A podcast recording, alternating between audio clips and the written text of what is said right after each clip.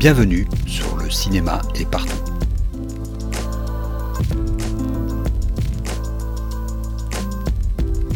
Un podcast sur l'industrie du cinéma et ses évolutions.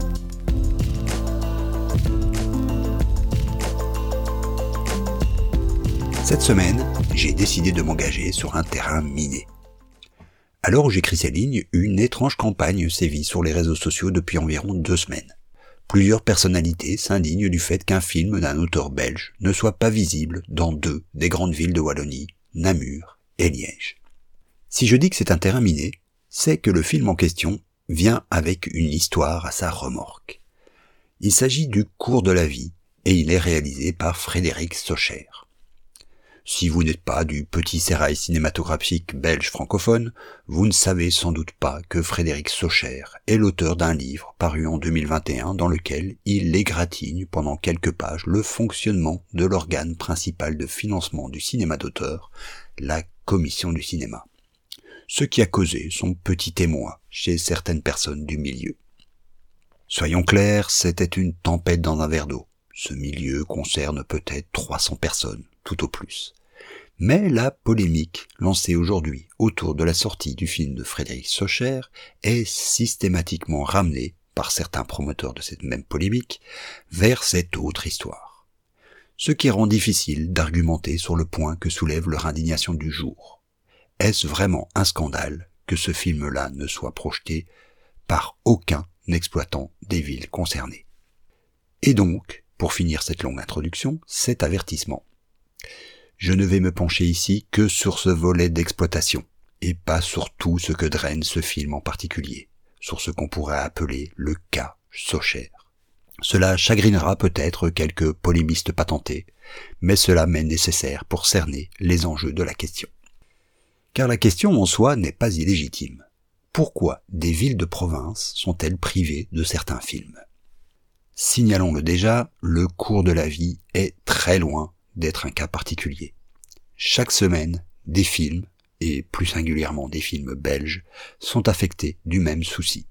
Chaque semaine, des films en sont réduits à quelques séances dans une poignée de salles avant de disparaître définitivement au bout d'une semaine. Et cela, c'est quand le film a la chance d'avoir un distributeur. Une foule d'autres films se contentent d'une ou deux séances d'avant-première, à compte d'auteur, histoire de juste prouver que le film existe. Enfin, d'autres encore sont tournés, parfois vendus dans plusieurs territoires étrangers, et n'auront carrément aucune visibilité chez nous. Comment un tel gâchis est-il possible? Revenons à l'exploitation d'une salle de cinéma. À gros traits, il y a deux types de salles de cinéma. D'un côté, ce qu'on appelle le réseau commercial, les UGC, Kinépolis, Pathé, etc., mais aussi des petites salles indépendantes. De l'autre, le réseau art qui programme des films plus pointus, si l'on veut, ce pourquoi la plupart reçoivent un subside. Dans les faits, la distinction est beaucoup plus poreuse que cela. Les réseaux commerciaux peuvent bien sûr programmer des films estampillés art tout comme le réseau art peut programmer l'un ou l'autre blockbuster. C'est que quel que soit le réseau et la structure juridique de la société qui la porte, l'exploitation cinématographique est un commerce comme les autres. Voyons les deux types d'exploitation comme les épiciers et les supermarchés du cinéma. Même service, pas vraiment les mêmes produits, pas forcément le même métier, mais cela reste, dans les deux cas, du commerce. Continuons à enfiler la métaphore.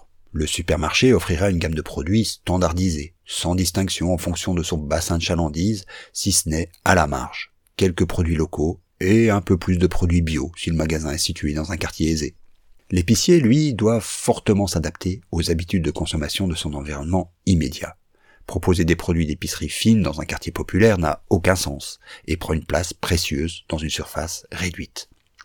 Il doit, beaucoup plus que le supermarché voisin, avoir une connaissance précise, pas seulement de son environnement socio-économique, mais des attentes, besoins et habitudes de ses clients, presque à un niveau personnel. Avoir à tout moment, en très grande majorité, exactement le produit que ses clients ont besoin d'acheter. Bien sûr, il lui reste une marge de manœuvre. Il peut se permettre quelques essais ou fantaisies. Mais ça ne peut pas sortir d'un certain cadre Il suffit pour se convaincre de l'argument de voir la valse d'ouverture et fermeture de ces magasins hyper spécialisés, incapables de se maintenir une fois la première curiosité passée. Le rôle d'un exploitant de cinéma à essai, c'est celui d'un épicier. Bien sûr que c'est lui qui choisit, souvent seul, les films qu'il place sur son ou ses écrans, mais il doit le faire en fonction de critères très déterminés. La place dont il dispose, son emplacement géographique, éventuellement l'offre de la concurrence immédiate, mais surtout ce qu'il sait des habitudes de consommation de son public. Ce qu'on appellerait abusivement les goûts de son public. Mais c'est en fait beaucoup plus que cela. La question plus brûlante que jamais que doit se poser un exploitant de salle est pour quel film le public va-t-il se déplacer? Pas juste quel film il aimerait voir, quel film va lui faire prendre sa voiture, son vélo, le tram, chercher un babysitter? Je vous laisse imaginer les autres freins à la démarche.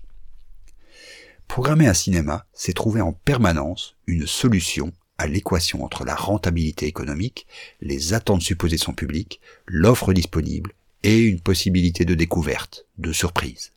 Les goûts personnels du programmateur entrent bien sûr en ligne de compte, mais ils sont systématiquement passés à travers le filtre de cette équation. Et puis, surtout, programmer, c'est faire le grand écart entre ce que son public annonce comme étant son goût et sa consommation réelle entre dire qu'on aime un certain type de film, qu'on est intéressé par tel ou tel film et aller réellement jusqu'à une salle et payer sa place, il y a un pas que la plupart ne font tout simplement pas. J'aimerais furieusement dire que le choix du programmateur en tant qu'entrepreneur culturel est souverain, mais c'est évidemment une distorsion de la réalité. Dire que certains exploitants priveraient les spectateurs de certaines villes de l'un ou l'autre film est exactement dans la ligne de cette distorsion de réalité. Néanmoins, cette marge de manœuvre du programmateur, de l'exploitant, aussi petite soit-elle, laisse tout de même la place à l'arbitraire, à un choix qu'on pourrait dire politique. C'est vrai, et c'est d'ailleurs tout le sous-texte de la bande d'indignés dont je faisais mention au début. Il reste le soupçon que le choix de ne pas programmer un film soit un choix politique. Cela s'est déjà vu, notamment en France, mais aussi chez nous, où des exploitants refusaient de programmer des films estampillés Netflix. On remarquera juste au passage que ce genre d'argument tombe très vite devant la qualité intrinsèque d'un film ou son poids économique. On voit beaucoup plus rarement des exploitants boycotter un pur chef-d'œuvre à la critique dithyrambique ou un Marvel, malgré les quasi-déclarations de guerre de la part de Disney ces dernières années. Fin de la parenthèse. En fait, cette hypothèse n'a qu'une seule réponse possible. Si c'est le cas, si des exploitants choisissent de ne pas programmer un film pour des raisons qui leur sont personnelles, c'est tout simplement leur droit le plus strict. Sauf que, me direz-vous, j'ai mentionné plus haut que la plupart des salles à essai étaient subsidiées pour cela. Si ce n'est que cet argument-là ne tient pas non plus, et part d'une interprétation erronée de ce qu'est un subside. On ne subsidie pas une activité pour qu'elle fasse quelque chose, ici programmer du cinéma à essai, on subsidie parce que la société en question fait quelque chose. Les subsides aux salles d'art et essai couvrent en quelque sorte les risques que prend l'exploitant en sortant des simples règles du marché. Il doit certes programmer un certain pourcentage de films estampillés art et essai pour être éligible, mais on ne lui impose évidemment pas d'autres critères de choix.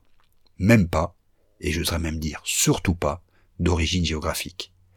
Imposer par exemple la programmation de films belges serait la meilleure façon de créer un cinéma d'État un cinéma pour le coup complètement déconnecté de son public. Reste un dernier argument tout de même, ou plutôt un dernier cliché. Le fameux nul n'est prophète en son pays. Comment se fait-il qu'un même film peut être projeté dans un nombre conséquent de salles dans d'autres pays, dans notre cas principalement la France, et être totalement invisible dans certaines villes chez nous? La réponse est toute simple. Aucun pays n'est comparable, puisqu'ils ont chacun leur propre structuration de marché. Notre parc de salles, à échantillon de population égale, est nettement plus petit que la France ou la Hollande. Demandez à n'importe quel distributeur belge quel est son problème numéro un, il vous répondra à coup sûr le nombre d'écrans. Le nombre de salles de cinéma opérant dans des agglomérations de moins de 50 000 habitants, voire de 20 000 habitants, est nettement plus élevé dans ces pays que chez nous. Mécaniquement, un parc plus élevé veut dire un choix plus large et plus d'opportunités. Résumons.